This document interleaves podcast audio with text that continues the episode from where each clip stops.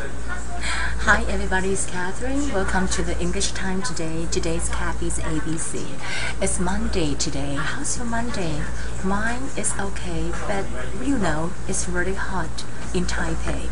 And today I want to follow the topic. Last Friday we talked about uh, one, the other, or one, another, the other, or we, others. Remember, you can look it up in the YouTube or into the one. You can see uh, the you know last Friday's lessons. And today I want to follow up. I want to talk about some and the others.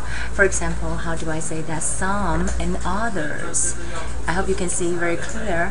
It's about um, for example, I said some people are tall, others are short. 有些人呢是比较高的，但是呢，其他人是比较呃矮的。 Mr. and Mrs. J，周杰伦吗？Mr. and Mrs. J love each other.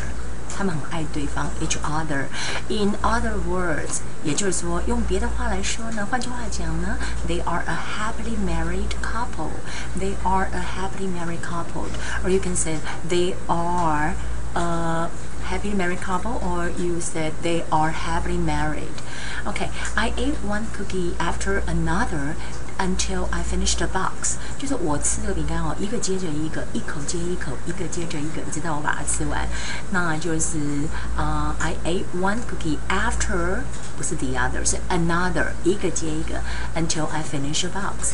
Okay, now the for the vocabulary today, I prepare something for um, different things. Is that Lady Gaga?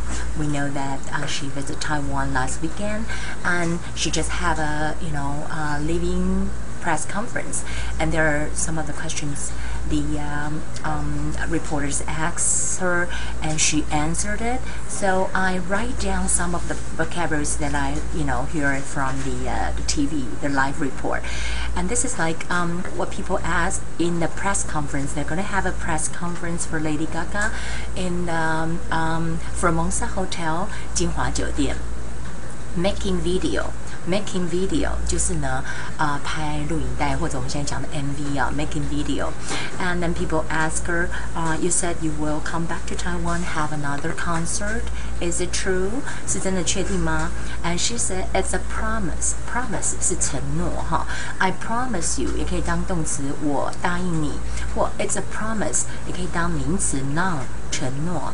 Uh, and she said she was making video and she was writing music.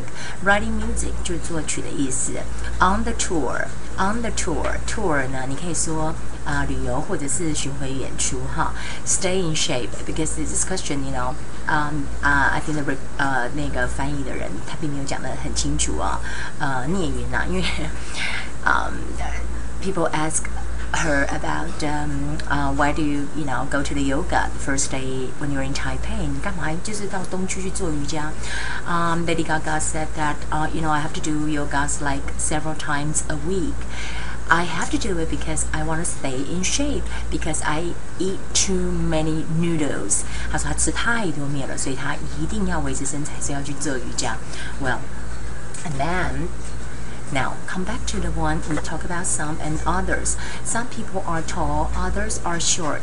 Some people like Lady Gaga's, others don't. 好，你要说 doesn't 吗？不对，others 是副词，就是 don't。所以，but but most people like Lady Gaga in Taiwan, I think, because they think, you know, she's uh, special and she really, you know, dare to do whatever she want to do, and that's a, you know, a, a, a kind of you know presentation for women to be brave to you know show their feelings and this is mr and mrs j love each other in other words they are a happily married couple or they are happily married I ate one cookie after another until I finished a whole box. I ate one candy one after another after I finished a whole bag. You can also say that. Okay, that will be the English time for today, and I hope you have a great time, great Monday, and I'll see you again tomorrow on Tuesday. Bye.